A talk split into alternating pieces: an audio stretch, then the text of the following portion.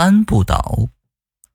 我们这里地处小兴安岭南路，开发的年代大概是五几年，形成了一个林业局十多个林场的区划。在五十年代，局址不大，人口不足一万。我爷爷就是那个时候作为第一批林区的开发者过来的。爷爷当时是林业工人，他的主要任务是夏天进行清林，就是把乔木的灌木丛割掉，让乔木长得更好。冬季呢，就是采伐，拿着弯把锯放树。放倒后呢，成一段段的拉下山去支援国家建设。那个时候安全意识不强，安全设施也不到位，出一些事儿是难免的。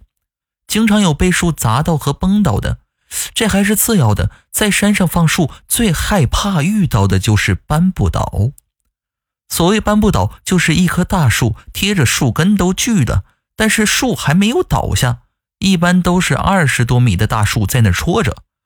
据说这个时候伐树的人还不能跑，你往哪边跑，树就会砸向那边，你绝对跑不了。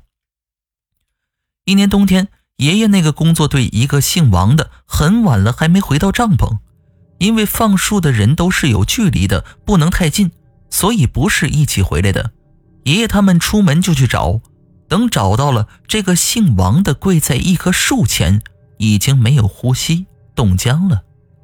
大家不明白怎么回事，急忙上前去抢救他。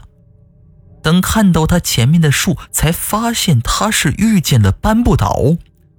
他是因为锯断大树后，大树没倒，他害怕不敢跑，就跪在那儿祈祷。这一跪就没起来。当时得有四五个人冒冒失失的过去，没想到遇见这个情况，都吓出了一身冷汗，也都不敢随便走了。怕大树突然倒下，一棵树的树冠砸的面积是很大一片，人绝对是跑不过树倒的速度，而且砸到了绝对非死即伤。人只有站在树根那儿等树倒下再走才是最安全的。眼看着天越来越黑，爷爷没招，就和大伙说了一个试试看的办法。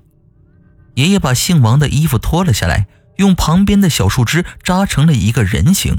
对着大树说了一句：“你都要了一条人命了，这个再给你。”说完旁往旁边一扔。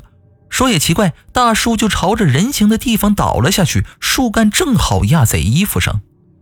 爷爷他们这才把姓王的尸体抬下去。后来问山场的一个老人，老人说那是冲了树煞，是给伐树人的惩罚。在山里干活，为了顺利，难免会信这些。慢慢的，要是遇见搬不倒，人们就会脱下衣服，朝着相反的方向扔，树也就倒了。当然，我是没遇见过，都是听他们说的。